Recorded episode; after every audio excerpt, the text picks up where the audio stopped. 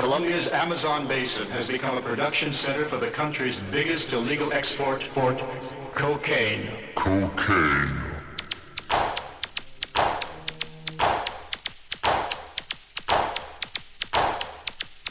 Cocaine.